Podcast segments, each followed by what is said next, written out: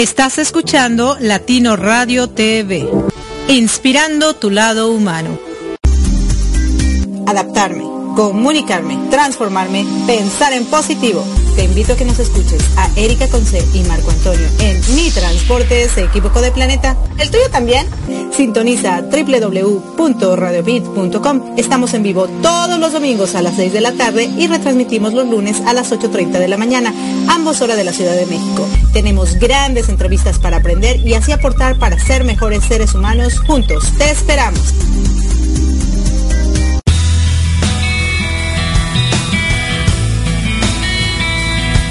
Hola, hola amigos, hola, ¿cómo están? Te saluda, soy Lorellana desde Lima, Perú y estaré contigo este y todos los domingos, 7 de la noche, hora México, 8 de la noche, hora Perú, a través de tu programa Crecer para Trascender. Estaremos en www.radioapit.com. Los esperamos.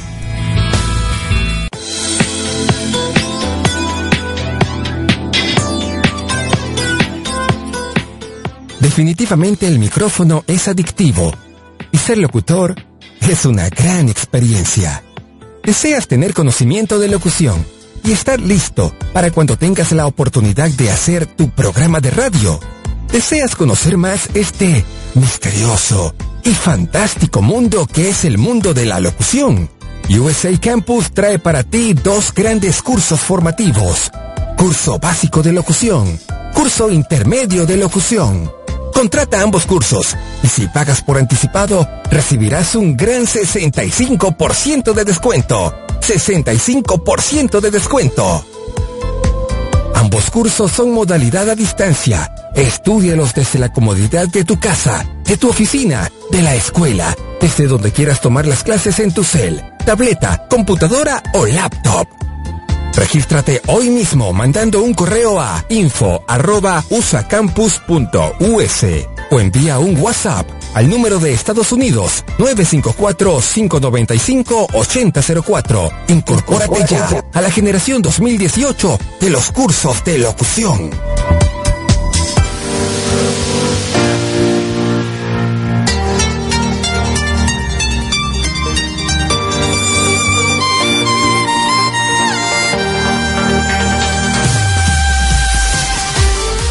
Gracias por acompañarnos a Erika Conce y Marco Antonio La Voz de la Alegría en nuestro programa Mi Transporte se equivocó de planeta. Prepárate para escuchar temas como adaptación, inteligencia emocional, desarrollo personal y la comunicación como tu herramienta indispensable. No estás sola, no estás solo. Estamos contigo, así que siéntate, prepárate, que aquí inicia Mi Transporte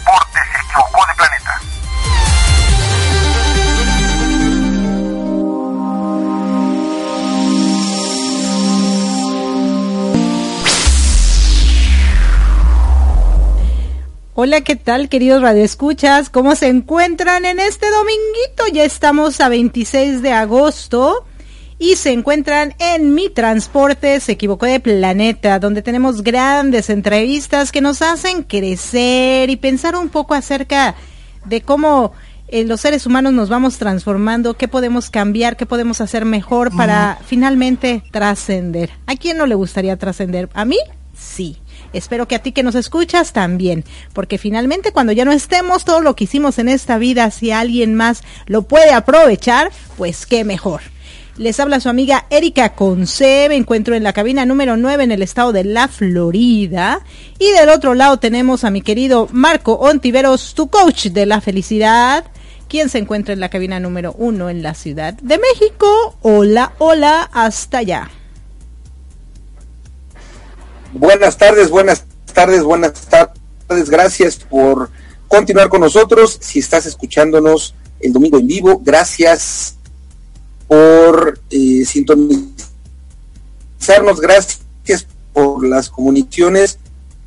Y pues muy buenas tardes. Hoy estaremos compartiendo una, una rica entrevista. La primera parte de la entrevista, como todas las demás entrevistas, sabrosas, llenas de de reflexiones, llenas de introspecciones y lo más importante es que nos aportan para ser eh, distintos, diferentes. Sí, definitivamente cada entrevista que hacemos aquí eh, algo nos deja.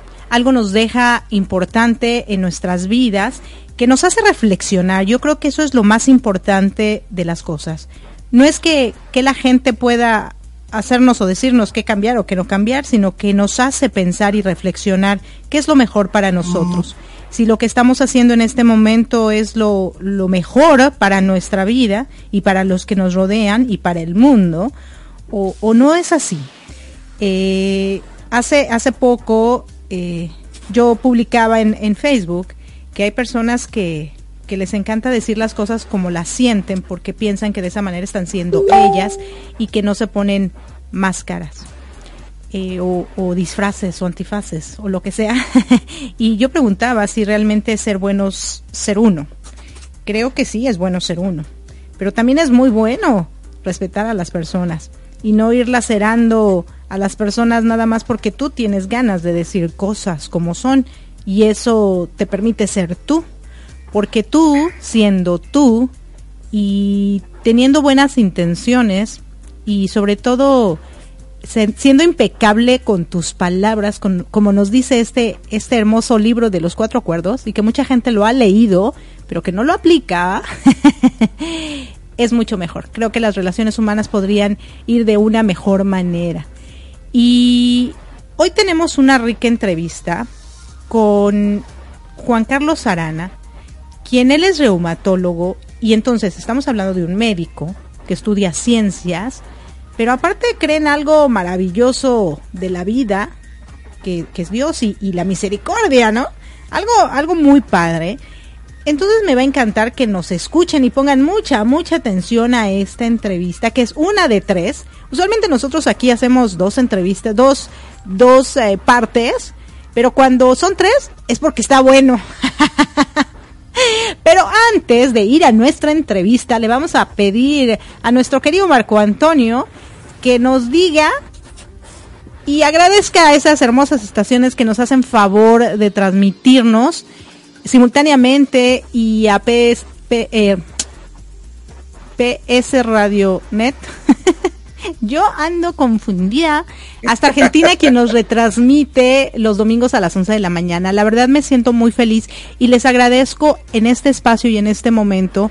Yo casi no los menciono porque Marco es el buenazo para hacerlo, pero de verdad yo desde el fondo de mi corazón me siento muy agradecida que nos permitan transmitir este programa dentro de sus espacios para así poder llegar a más personas hay que dejar huella, pero cuando dejas huella en el corazón, creo que eso puede hacer una transformación hacia ese mundo que al menos yo sí quiero. Y quiero un mundo en paz, quiero un mundo feliz, quiero un mundo en, en armonía y con mucha alegría.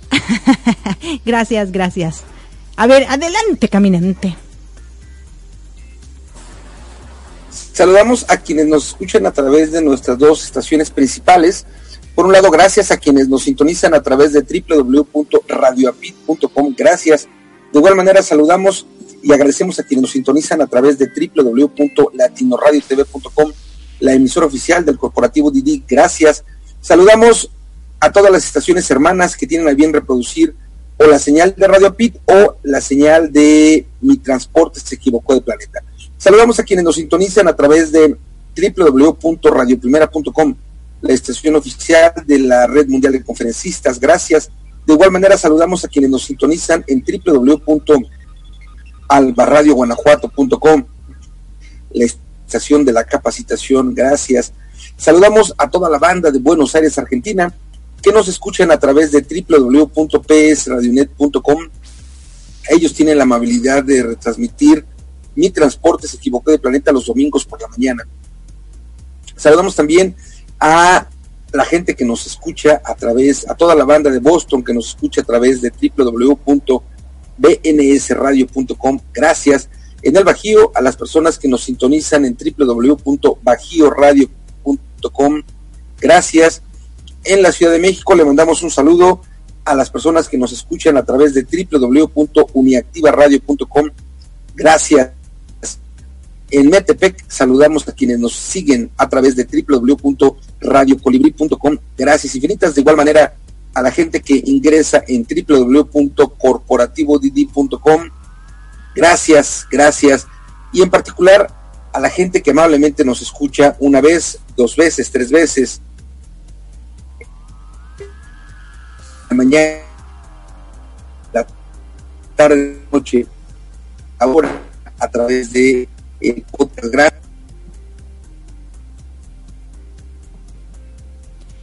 Gracias, gracias, gracias, de verdad, porque nos están sintonizando. Al parecer el, el, internet de Marco anda como medio raro. Pero bueno, ¿qué les parece si vamos a escuchar esta entrevista? Pónganle mucha atención. La verdad está muy bonito el título. Y con ese título, bueno, pues para qué les cuento cómo está la historia. el amor de Dios radica en la misericordia. El amor de Dios radica en la misericordia. Así que, adelante caminante, vamos con esta rica primera parte de la entrevista con Juan Carlos Arana y regresamos para comentar en vivo y en directo. No se me despeguen de donde están. Regresamos.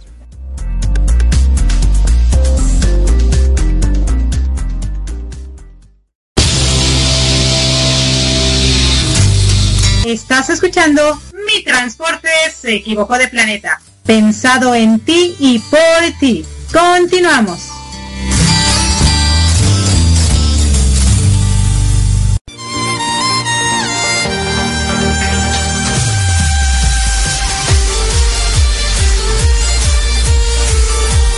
Hola, ¿qué tal? Buenas tardes, buenas noches, buenos días, donde quiera que se encuentren y en cualquier tiempo o en cualquier lugar. Les habla su amiga Erika Conce y se encuentran en Mi Transporte se equivocó de planeta, donde tenemos grandes entrevistas para ustedes para crecer y trascender. Y en esta ocasión tenemos un gran invitado que me encantaría que nos dijera su nombre completo, porque yo nada más aquí tengo Juan Carlos. Juan Carlos es, es un hombre muy conocido, pero él es reumatólogo, él es mexicano. Y quisiera darle la bienvenida. ¿Cómo estás, Juan Carlos? Hola, Erika, pues muy honrado por esta invitación. Y en cuanto a la pregunta, me llamo Juan Carlos Arana y soy efectivamente mexicano, nacido en, en la ciudad de Querétaro y bueno, pues actualmente médico reumatólogo con pues, vaya, varias vertientes relacionadas a, este interesante tema de la inmunología. Me parece súper bien, Juan Carlos. No, pues yo te doy la, la más cordial bienvenida a este programa medio loco. Y sobre todo me dio mucha curiosidad tu, tu apellido, Arana. ¿Arana de dónde viene? Pues en realidad el origen es vasco, de la, de la provincia vasca. Y hay una, pues de hecho hay, un territorio que se llama así Arana, y curioso es que su significado implica a alguien que miente. Oh. parece ser que mis eran, eran maestros del engaño, según se rumora. Wow, mira qué interesante. Entonces, bueno, ¿qué te parece si ya que nos comentabas, comentaste un poquito acerca de la historia de tu apellido Arana y que eran medio mentirosillos? ¿Qué te parece si nos cuentas un poquito acerca de ti, dónde naces, cómo fue tu niñez y lo que hacías en esa época entre desde que naciste hasta como los 12 años? Cuéntanos un poquito. Pues muy bien, mira, yo nací un 25 de noviembre de 1983 luego de una muy ardua labor de parto de, mi madre, porque pues que fue un embarazo muy complejo al ser yo el primero, okay. el primogénito. Y bueno, habitualmente los primeros suelen tener este, ahí algunas complicaciones. Entonces yo tuve una doble circular de cordón al cuello y creo que eso define eh, pues cómo iba a ser mi vida desde el momento de, nacer. Iba a ser siempre llena de obstáculos y, pues de resistencia, porque yo creo que es así como lo podría definir. Pero a pesar de todo, pues nací y afortunadamente bastante sano. Crecí en una familia eh, pues de, convicciones muy profundas, muy religiosa. Bueno, religiosa, no muy, porque pues, hay de religiosidades religiosidades, sin duda alguna. pero vaya con una noción este sí de, trascendencia, de profundidad, de, de eh, y y, bueno, pues yo soy, yo soy el mayor de, ocho hermanos, en total éramos ocho. Este, y bueno, pues mi, la verdad es que mi infancia fue marcada en forma eh, muy importante por, pues porque yo al, al año ya era hermano mayor, a los dos años ya tenía dos hermanos, a los cuatro ya tenía tres hermanos y así, o sea, realmente una infancia, pues hasta eso podríamos decir que algo eh, intrépida que, pues, exigió una madurez rápida, sobre todo en ese contexto de una, formación algo rígida, ¿no? Mi padre siempre una persona muy estricta, el hijo del militar, pues, ya te imaginarás. Claro. Entonces, pues, eh, por supuesto fue el, rigor. Sin embargo, creo que algo que definió bastante mi, vida fue eh, desde mi niñez, pues la curiosidad, la curiosidad por los fenómenos naturales. Siempre fui muy ávido de todo lo que tuviera que ver con la naturaleza, la biología, todo, todo, lo relacionado, los procesos químicos. Entonces, pues yo era un niño muy, muy de explorar, de curiosear, de, de investigar y bueno, obviamente por eso me, pues me llevé más de una regañada, manazos y algunas otras cosas. Eh, y este, pues de, los hechos más sobresalientes que recuerdo de mi infancia, que, la, verdad es que recuerdo bastantes cosas y es otra cosa que también me, marca bastante o, me hace a mí particular, es que tengo una memoria que a veces quisiera no tener tan buena memoria, que recuerdo tanto lo bueno como lo malo, pero pues a veces más lo malo. Y, y este y bueno, pues eso siempre puede llegar a generar algunas algunas situaciones, ¿no? Obviamente de conflictos emocionales y que ya te contaré más adelante porque tiene relevancia. Pero bueno, de las cosas más sobresalientes es, junto con esa curiosidad, era una gran imaginación, siempre tuve mucha imaginación, era pues muy creativo, eso lo heredé de mi, sobre todo de mi padre. Okay. yo desde muy pequeño me metí con, eh, pues con con las artes plásticas y trataba de eh, pues imitar lo que veía en la naturaleza. Entonces, mi fascinación siempre fueron los animales y este y pues la verdad es que era un niño eh, a veces un poco malvado con ellos. De hecho, era, llegué a ser muy malvado, porque sí recuerdo que era esa misma curiosidad que me llevaba a querer entender cómo, cómo funcionaban y pues muchas veces hice hasta disecciones de animalitos pequeños este bueno de lo cual obviamente ahora me arrepiento profundamente pero pues era era tal vez una manera en la que yo trataba de proyectar esta violencia que recibí del entorno este y no sabía cómo canalizarla. Claro. Eh, este uno, uno de los sueños que más recuerdo recuerdo dos sueños que marcaron mucho mi, niñez. Ok.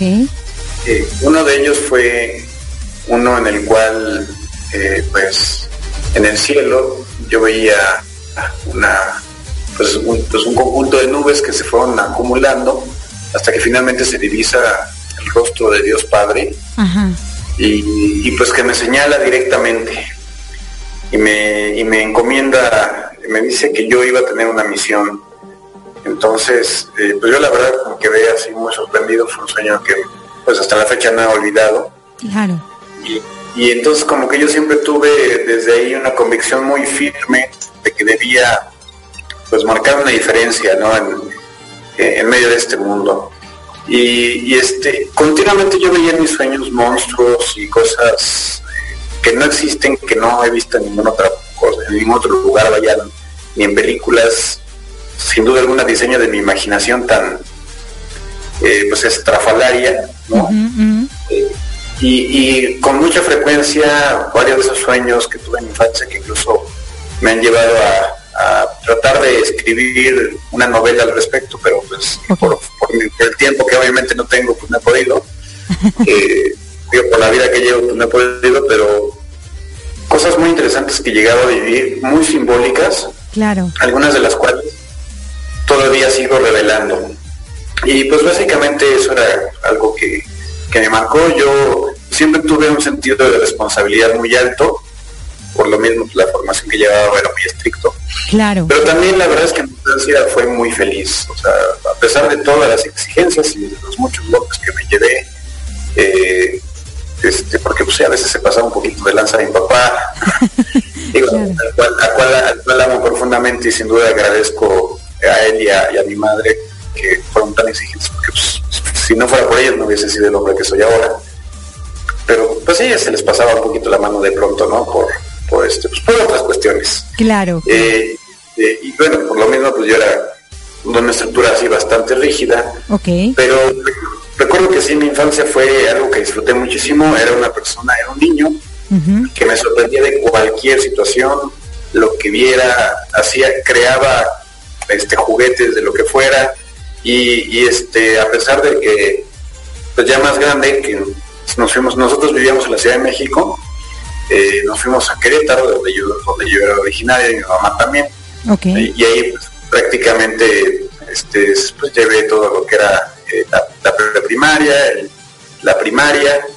Eh, la primaria pues fue muy marcada por, porque bueno, mi padre, es decir, eh, pues es, este, él, es carpintero, es una persona, la verdad es una persona en ese sentido siempre fue, no fuimos una familia de, digamos, muy sencilla, de, recursos pues más bien bajos, okay. y bueno, además de te imaginarás con la cantidad de niños, pues todavía más. Sin, embargo, mi padre pues nunca dijo que nos faltara lo indispensable, ¿no? Obviamente no teníamos lujos ni nada, pero eso era lo que más generaba ruido y controversia, porque yo estuve en una escuela de niños ricos debido al esfuerzo que hizo mi padre y además de que yo siempre estuve becado por mi desempeño. Ok. Eh, y pues obviamente tú sabes que los niños pueden llegar a ser muy crueles. Entonces el bullying no se dejó esperar no solo por la parte de económica, no porque obviamente pues me veían, veían la situación de mi familia y, yo siempre pues generaba algún, alguna situación ahí, ¿no? Para incomodar, para molestar, sino también porque a muchos niños, sin yo saberlo, les molestaba muchísimo que yo era feliz con cualquier cosa. Claro. Yo era, muy creativo y digo, además siempre me iba bien en la, en la escuela, entonces pues eso también genera muchas molestias. Este, a veces pues, debo, debo también aceptar, tal vez era, era un poco presumido porque pues yo a una edad muy temprana ya leía enciclopedias, así que pues obviamente pues mi léxico y, mi conocimiento de muchas cosas pues era mucho más avanzado y claro pues le caía gordo a todo el mundo, ¿no? Como decimos acá. claro. No me, no me aguantaban y no los culpo, o sea, realmente no los culpo y pues yo también tenía muchas heridas que que en ese, en ese entonces pues no supe, no supe ver. Claro. Eh, entonces pues, realmente pues siempre hubo muchas dificultades. Sin embargo, aquí es donde viene yo creo que la parte que más me ha definido y ha sido, eh, y bueno, lo que me ha llevado justamente a mí a identificarme con, el, con, el, título de tu programa. Ah, ok. digo que no lo conocía, he de, señalar hasta ahora que me lo contaste, pero, pero yo sí llegó un punto de que dije, yo me siento desacoplado de este mundo, porque yo, es, pues yo desde muy temprana ya tenía convicciones muy claras. O sea, yo nunca he creído hasta la fecha en, esa tontería, porque yo lo veo como tontería, de que nadie escarmienta en cabeza ajena. Yo creo que afortunadamente yo he escarmentado prácticamente todo en cabeza ajena y, gran parte de las, de las vivencias que pues he, visto en otras personas, yo no tuve que haberlas experimentado. Entonces, eh, aquí, digamos, se define todo como que ellos, mi vida ha sido siempre como una contradicción, ¿eh? es decir, el luchar contra el corriente. Y eso pues lo viví desde muy temprano porque me acuerdo perfecto, digo, la memoria a veces quisiera no, no tanto. sí, pero recuerdo perfecto incluso las conversaciones que tenían algunos pues muchachitos, eran niños, éramos niños. Ya cuando empieza la pubertad y empieza a haber una serie de, situaciones hormonales, y obviamente, bueno, varios de esos niños tenían pues primos grandes, hermanos grandes, pues, y eran, eran niños muy pervertidos, muy pervertidos. Toda la, toda la vida yo estuve en la escuela de puros hombres, entonces eso todavía lo hacía, no, como más factible que sucediera eso. y, pero pues yo tenía como una conciencia muy clara de lo que estaba bien y lo que estaba mal. Entonces, bueno, la inmensa mayoría, aceptando el mandato que tenía con los animalitos a veces, por supuesto, que la verdad es que eso no lo tenía como bien definido, ya lo descubrí más adelante, Este, pero, pero sí, sin duda alguna, eh, eso, o sea, lo tenía muy claro, ¿no? La conciencia del bien y el mal. Incluso eh, este, recuerdo que cuando mis, mis amigos empezaban a hablar, o sea, por ejemplo, cuando hacían chistes obscenos, yo era el único que no se reía.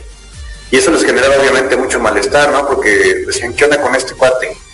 En cambio, con los chistes inocentes, pues igual ya me reía carcajadas, ¿no?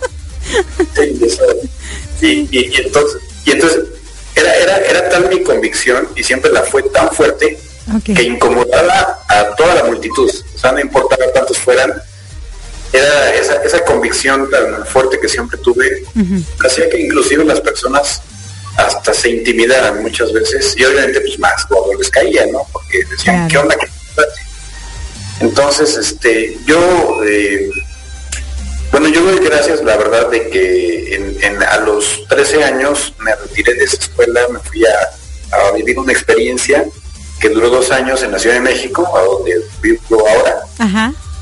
Este, porque me alejó de esa gente, la verdad es que pues, gente muy vacía, pues educados en, pues, en que lo más importante era el dinero, el tener, el gozar, el placer y, no tuve una experiencia con, personas más parecidas a mí, que venían también de familias que se esforzaban mucho, que sabían lo que era, eh, pues eso, pasar necesidades, ¿no? Tener, tener que trabajar duro, etcétera. Eh, me ayudó también bastante porque ahí aprendí muchísimas cosas en esos dos años de formación, pero finalmente pues vi que ya no era mi camino. De hecho, esos dos años de formación fueron en el seminario porque este, ¿Ibas, para, para sacerdote? Para sacerdote, así es. A ver, permíteme, entonces antes, porque ahí ya supongo que ya te eras un poquito mayor, entonces déjame, déjame aclaro aquí mis ideas porque nos contaste bastante de tu historia. De hecho, no me, no me dejaste hacerte la pregunta si alguna vez sentiste que tu transporte se equivocó de planeta, pero ya no los dijiste. Eres de los míos, sí. y eso es muy bueno. Fíjate que algo que me llamó mucho la atención porque tu vida se parece mucho a la de muchas personas, ¿no? Pero dos puntos muy importantes que quisiera ahondáramos un poquito, también para que las personas que nos escuchan tomaran cartas en este asunto, que creo que es muy importante. Una de ellas es que tú como un niño, a lo mejor con no tantos recursos, pero sí muy inteligente, que podías tener una beca, te ingresaron a una institución donde había gente con mucho poder adquisitivo.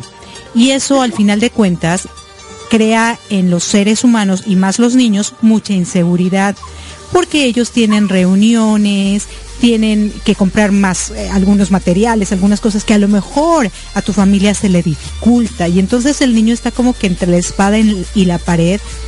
A mi consideración, creo que tú debes de estar siempre en el lugar donde mejor vas a estar, ¿no? A veces los papás, por querer lo mejor para los hijos, creo que en ese aspecto que es muy importante, no se dan cuenta de qué tanto daño se le puede generar a los niños por ese bullying, ¿no? Que, hoy tiene nombre, bullying, pero creo que siempre ha existido. Cuéntanos un poquito al respecto y cómo eh, nuestros radioescuchas eh, podrían tomar mejores decisiones al momento de ingresar a sus niños a una institución eh, de altos recursos cuando ellos no los tienen y, cómo poder evitarlo y cómo les, les beneficiaría el no hacerlo.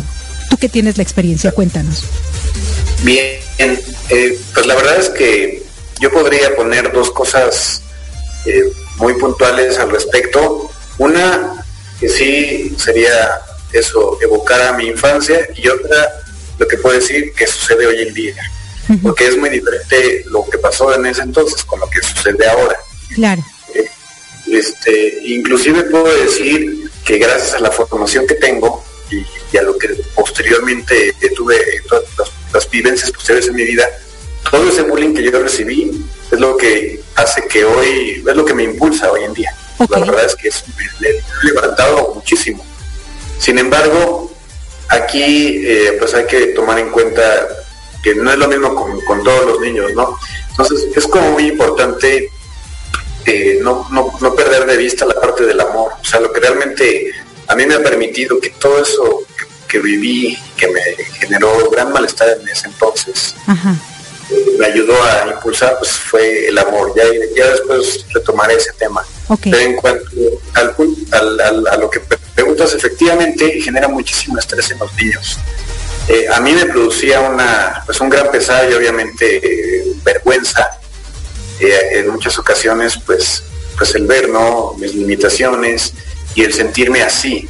Pero no era tanto porque yo conviviera con esos niños y me lo dijeran, sino porque mis padres inconscientemente descuidaban un aspecto muy importante que es pues eso, simplemente acercarse y preguntarle al niño, oye, ¿cómo te sientes?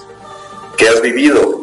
¿Qué te ha pasado? Generan la confianza. Cuando no hay esa confianza, cuando se le exige exageradamente al niño, pues siente que no tiene derecho a pues, opinar o acercarse y decir o no.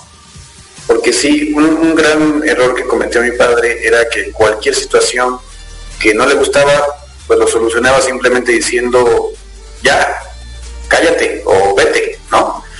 Eh, entonces es muy importante y fundamental que es la formación siempre esté dirigida, e incluso la corrección siempre esté dirigida por el verdadero amor, que jamás va a ser en el momento en que uno esté enojado, jamás va a ser en el momento en que este, pues, tengamos todo, el estrés encima, me refiero cuando ya somos adultos y tratamos de corregir a nuestros hijos, sino con calma y dialogando. Entonces el diálogo es algo que no se debe perder. sin, duda, sin duda alguna, creo que sí tiene cosas muy positivas el convivir con gente con un nivel socioeconómico más alto, sobre todo porque, es, bueno, a mí en lo personal me ayudó mucho a valorar todo el esfuerzo que hizo mi padre y, también me permite muchísimo valorar todo lo que pues yo he podido lograr, ¿no? Y, pues eso, poderle decir a otros que sí se puede. Entonces, yo, yo veo con esos dos extremos. Obviamente, insisto, en mi infancia, eso llevó a que mi autoestima estuviera pues terriblemente baja, que yo eh, fuera un niño que dejara de sonreír tempranamente, y, de verdad, para mí se, convertía en, una angustia a veces, incluso ir al colegio. Entonces, y mi sueño era que fueran las vacaciones y poder ver a mis primos, era lo que más, lo que más soñaba que sucediera. Claro.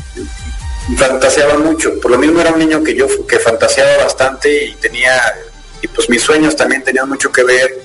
Ya después digo, ya cuando me, involucré mucho en el tema de, este, de la psicología, de la medicina. Pues entonces fui descifrando muchas de esas cosas que sucedían, de esas guerras contra monstruos, contra este eh, y bueno, y que veía este, ciudades que eran laberínticas y muchas cosas tenían que ver con cómo yo me sentía, que no, parecía que no hubiera como una salida.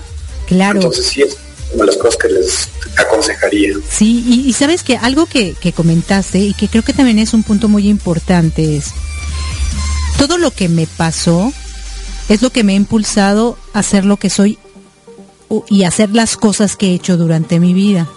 Pero aquí hay dos puntos muy importantes. Yo creo que ahora lo haces porque tú quieres, pero a lo mejor hubo un momento en tu vida en que lo hacías para demostrarle al mundo quién eras tú. Y también sufres. ¿O me equivoco? De hecho, es muy atinada tu, tu este, suposición porque más que demostrarle al mundo, yo quería demostrarle a mi padre que era el ejemplar que buscaba que fuera, ¿no? Claro, Entonces, siempre hubo una... yo lo que sentía es que nunca daba el ancho con él. Claro. Todas las sentí eso, que no daba el ancho con él. Eh, con, con, mis amigos, bueno, la verdad es que no tuve precisamente amigos, muy pocos, unas cuantas personas que pues ahí medio me aceptaban. Eh, pero sí, algo que también a mí me ha ayudado mucho es por el contrario que jamás me ha importado lo que diga el mundo. Ok, ok.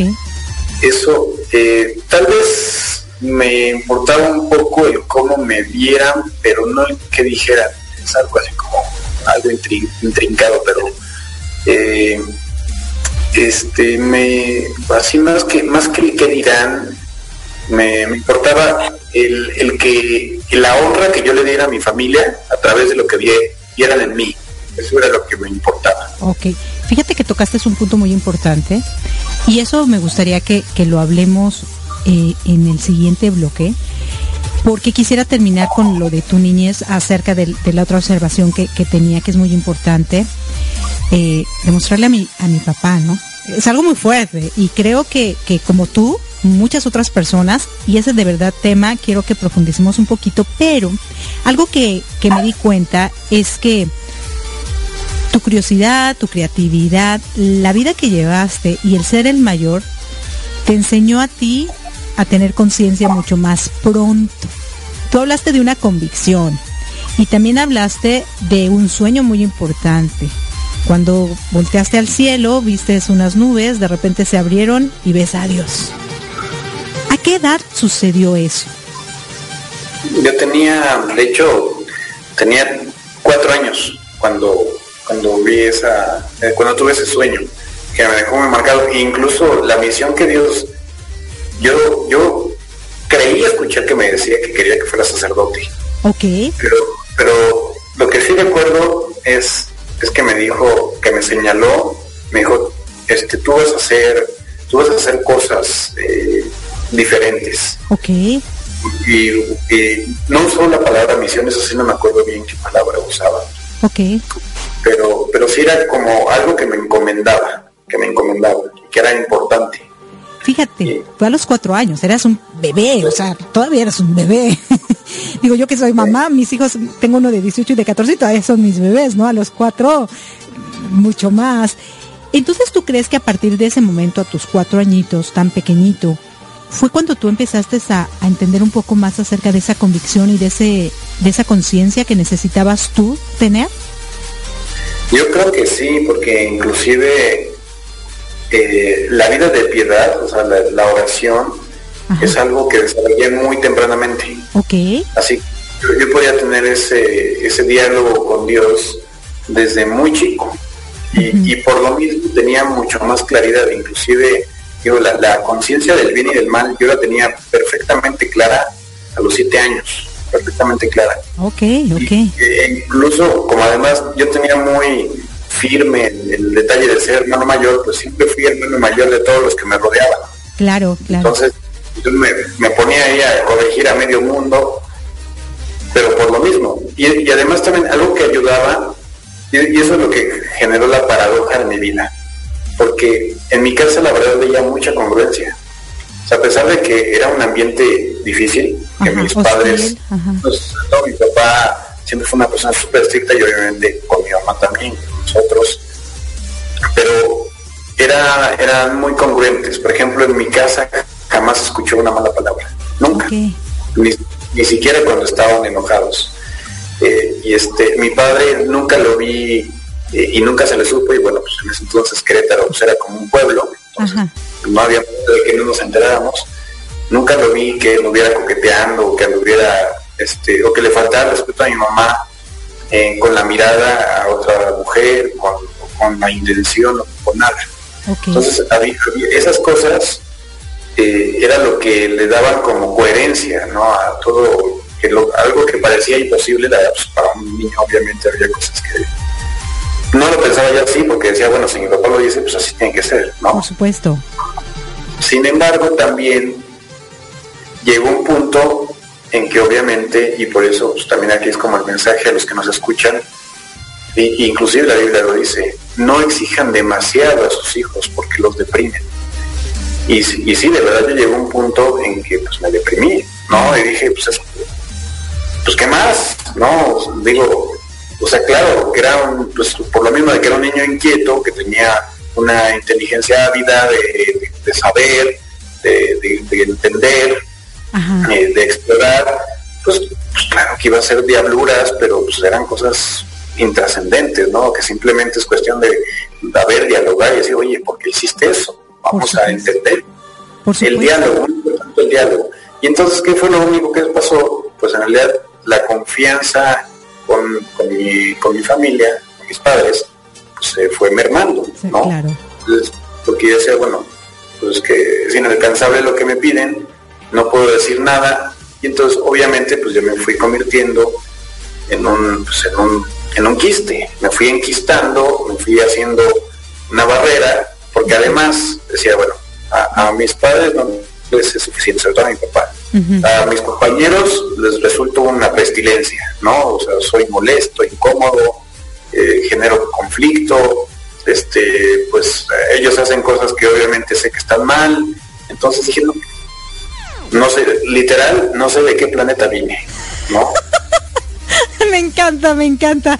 Fíjate que ahorita que mencionaste la palabra, eh, bueno, la, frase que dice en la Biblia, de hecho, bueno, pues uno de los mandamientos es a, amarás a tu padre y a tu madre, ¿no? Pero también hay una parte donde dice, no llevarás a ir a tus hijos. Y es una realidad, ¿no? A veces creo que a los seres humanos o a los adultos se les olvidan todas esas partes y de la Biblia toman lo que les conviene, ¿no? Entonces, tristemente. Sí, tristemente. Mira, hemos llegado al final de este primer bloque, pero ¿qué te parece si regresamos en, en un rato más para continuar? Bueno, queridos radioescuchas, aquí nos despedimos por el momento, pero el próximo domingo tendremos nuestra segunda parte con nuestro querido Juan Carlos Arana, ¿sí? Arana, ya ven, nos está diciendo la verdad, ¿eh? No se crean todo lo que dicen las historias ahí. gracias, gracias, gracias.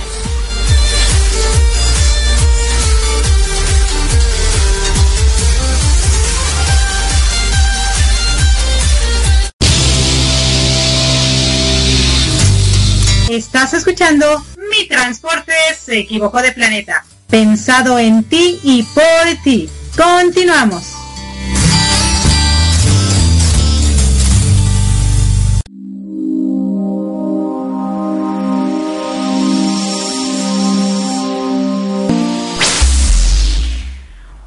Y bueno, ya regresamos aquí en vivo y en directo después de escuchar esta primera parte con nuestro querido reumatólogo Juan Carlos Arana, quien, así como todos o muchos de nosotros hemos tenido una vida muy similar, ¿se dan cuenta? ¿Te das cuenta, Marco?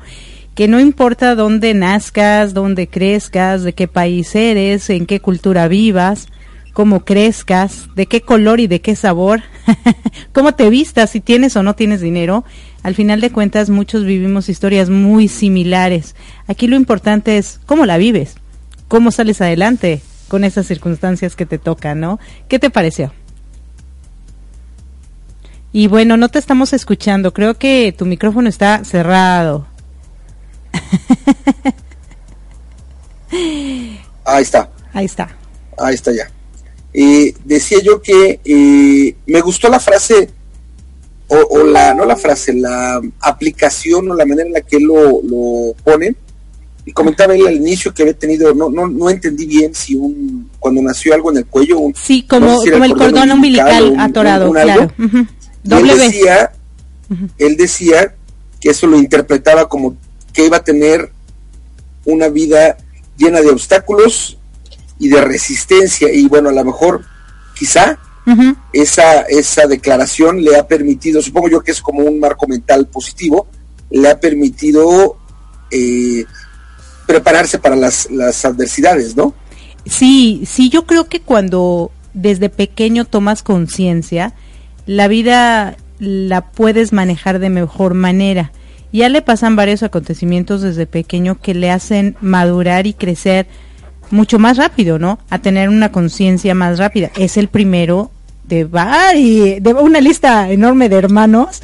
Eh, si no mal recuerdo, dijo que era el, el primero de ocho imagínate, o sea, todo un kinder ahí en esa casa. Y ya para ser el hermano mayor, ya implica eh, una conciencia mucho más amplia que, que muchos. Bueno, yo conozco algunos hermanos mayores que nunca maduraron, ¿no?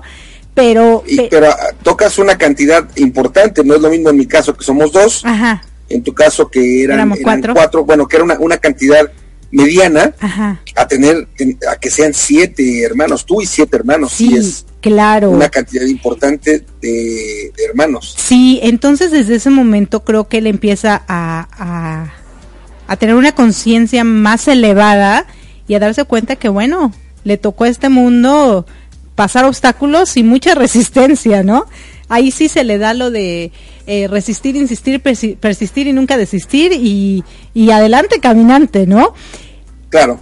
Eh, fíjate que una frase que, que me encantó, y esto, queridos radioescuchas, si somos padres, pónganla enfrente de su cama, en la cocina, hagan papelitos por todas lados y péguenlo en todas partes de su casa donde la vean, en el espejo donde se ven cada mañana. No exijan demasiado a sus hijos que los deprimen. Te los vuelvo a repetir y de verdad apúntenlo.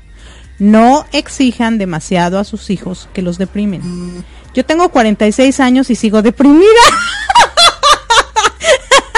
Me exigieron mucho en la vida. Yo, bueno, ya eh, haciendo a un lado mi vida. Yo tengo un, un hijo varón de 19 años y la verdad, como a mí me exigieron, y obviamente tú crees que esa es la educación correcta, también lo aplicas en tus hijos.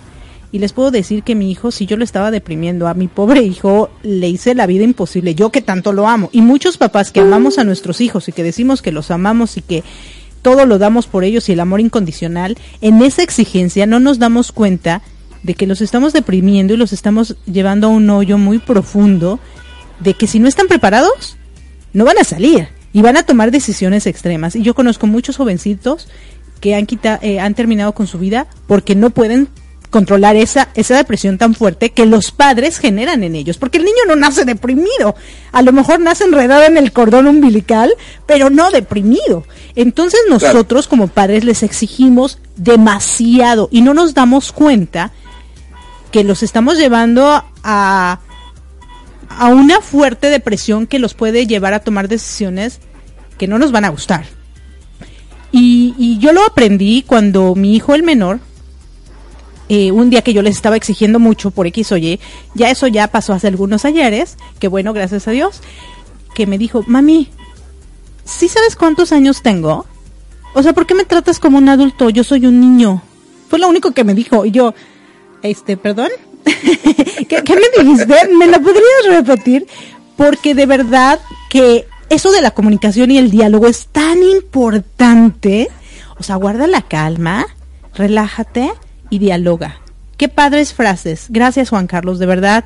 Yo, gracias a Dios, eh, creo que hoy tengo, en el momento pensaba que me hacía falta mi familia, o sea, que padres, abuelos, tíos, hermanos, primos, sobrinos, etcétera, eh, porque así crecí yo, con familia externa. Hoy doy gracias a Dios que no las tuve porque pude dialogar mucho con mis hijos, porque pude, te podemos tener una buena comunicación, porque como no había personas externas que te dijeran qué hacías o qué no hacías o que lo hicieras de una manera o de otra, realmente la educación que yo tuve la apliqué con ellos, pero con mis hijos aprendí muchísimo más que si yo permitía que otros adultos me, dijeran qué hacer o qué no hacer con mis hijos, porque también existe que la tía, la abuelita, el primo, el sobrino que les mete ideas a los padres y que se haga lo que los adultos quieren y no necesariamente lo que el niño desea, ¿no? O lo que es mejor para el niño. Entonces yo hoy sí agradezco a la vida que, que como estaba sola con ellos, eh, pues tuve la oportunidad de conocerlos a ellos, de dialogar con ellos, de saber sus inquietudes, de saber sus necesidades, de, entrar en ese diálogo tan importante para que los hijos tengan ese verdadero amor que también Juan Carlos nos habló, ¿no? Que, que, que, sí va a haber momentos en que hay que corregirlos porque a lo mejor no se están yendo por el camino más bueno eh, que se debe o más, positivo, el que más les pueda convenir, pero ¿cómo los vas a corregir, no? ¿Los vas a corregir de una manera brusca, sin diálogo, sin comunicación, sin amor? Pues no, no, hay que respirar, entrar en calma y decir, a ver, te escucho. Dame, dime por qué lo hiciste.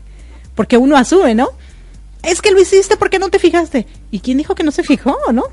A lo mejor vino el fantasma y tiró el plato. Entonces, sí, ese diálogo es tan importante, ¿no? Sí, claro. Fíjate que eh, estamos caminando ya al final de, la primera parte de esta rica entrevista y hay, hay algunas cosas que, él nos puntualiza. Él, eh, una parte eh, que es complicada y que normalmente se refleja y se repite en muchos niños y niñas es querer demostrar algo a la madre o al padre. Hacer cosas para que el papá o la mamá pues se den cuenta que, es, es, uno bueno, ¿no? Hay aceptación. Él dice que le tenía, o quería demostrar a su papá, eh, que sí daba el ancho, ¿no? Porque su papá entiendo que pensaba que no daba el, el ancho. Y me parece bonito lo que nos comenta con relación, ya, en las siguientes entrevistas lo va, a platicar más a fondo, el que nos comparte que tuvo un sueño en donde estaba viendo las nubes, vio que se junta eh, eh, como el rostro de Dios o de Dios Padre, dice él, y le dicen que él tenía una misión. Y nos comparte, quizá en ese sentido también, que desde chiquito, comenta desde los siete años, tiene muy clara o tiene, tiene bien la conciencia de lo que es el bien y el mal.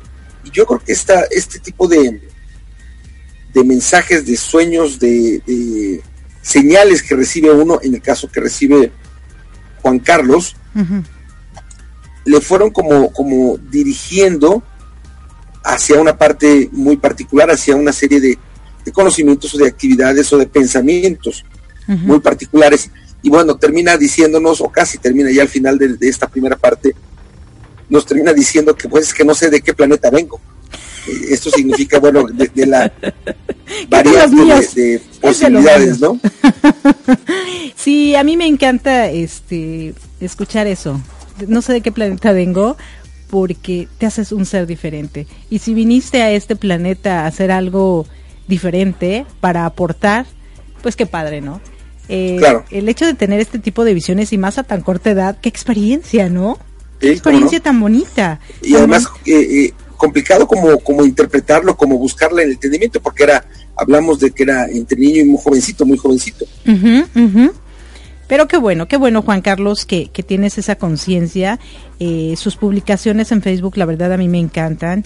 Eh, y algo que también comentó acerca de que él dice, disectaba, ¿sí? Disectaba animales. Sí, en la secundaria. Sí. Eh, mi hermano Roberto, el que falleció, bueno, también era un asiduo este disectador, él dice que ahora se arrepiente. Experimentador de la naturaleza Experimentador de la naturaleza humana. Eh, bueno, eh, entonces eh, yo creo que es bueno también tener conciencia que nosotros no podemos atacar a otros seres nada más por placer o por gusto, ¿no? algunas personas lo hacen por, por arte y, y bueno, ya, ya se verá qué, qué, es, qué, es, qué es lo bueno o qué, qué no es lo, lo, bueno. Claro. Pero el hecho de que tengas conciencia en eso, hasta, hasta matar una hormiguita, ¿no? O sea, porque a veces a mí me pasa que están muchas hormiguitas y digo, ay, vayan para otro lado. Les pongo a sujetar por otro lado, pero no estén cerca de mi casa. Me da cosa, ¿no? Aplastarlas. Entonces, eso creo que también te genera un poco más de conciencia. Este, pero sí, y nos estamos acercando ya a la parte final de nuestro programa, así que yo aquí me, despido. Si estás escuchando la retransmisión de Mi Transporte se equivocó de planeta el día lunes a través de Radio Pit, pues te invito que en unos minutos más, a las 10 de la mañana, te quedes enganchado con Jorge García y desde muy dentro. Y bueno, si estás escuchando en, el domingo en vivo, pues quédate porque vienen programas ricos, Perú, Estados Unidos, regresamos y México para seguir terminando este domingo sabroso, este domingo pues de, reflexión. En el caso de la gente que estuvo en la Ciudad de México, y domingo de maratón, y pues tener energía y fuerza para arrancar esta semana. Desde aquí hasta allá les mando un gran abrazo y recuerden que yo los espero de lunes a viernes en punto de las 7 de la mañana para que nos acompañemos juntos en Arriba Corazones desde aquí hasta allá, hartos apapachos. Gracias. Sí, gracias. gracias, gracias, Ya es la última semana de agosto, así que disfrútenla como si fuera la última del 2018.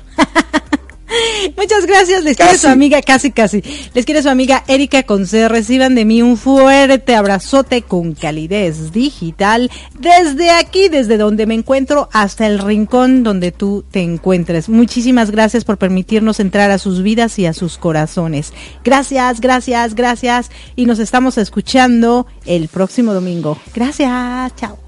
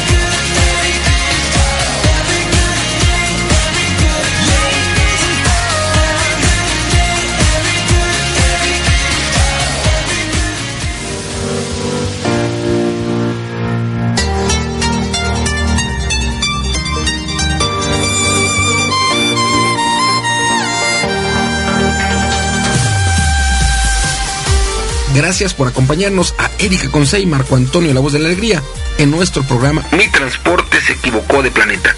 Te esperamos el próximo domingo para que juntos platicamos de temas como adaptación, inteligencia emocional, desarrollo personal y la comunicación como tu herramienta indispensable. Recuerda, 6 de la tarde, tiempo del centro de México, 7 de la tarde, tiempo de Florida. Erika Consey, Marco Antonio, la voz de la alegría. Te esperamos.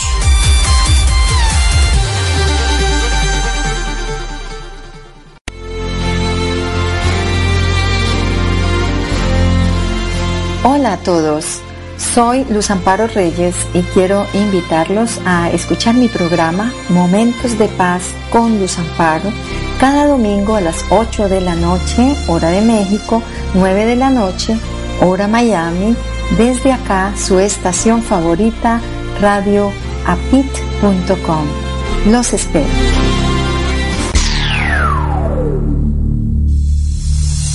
Hola amigos, soy Rafa Reyes, locutor del programa Felizmente Trastornada, donde citamos y profundizamos pensamientos de mentes exitosas, trastornadas y felices que han cambiado al mundo. Además de un fabuloso top 5 de distintos géneros, artistas, grupos, etc.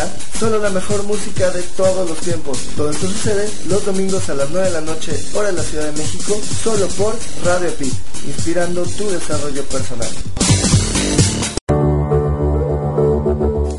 Estás escuchando Latino Radio TV, inspirando tu lado humano.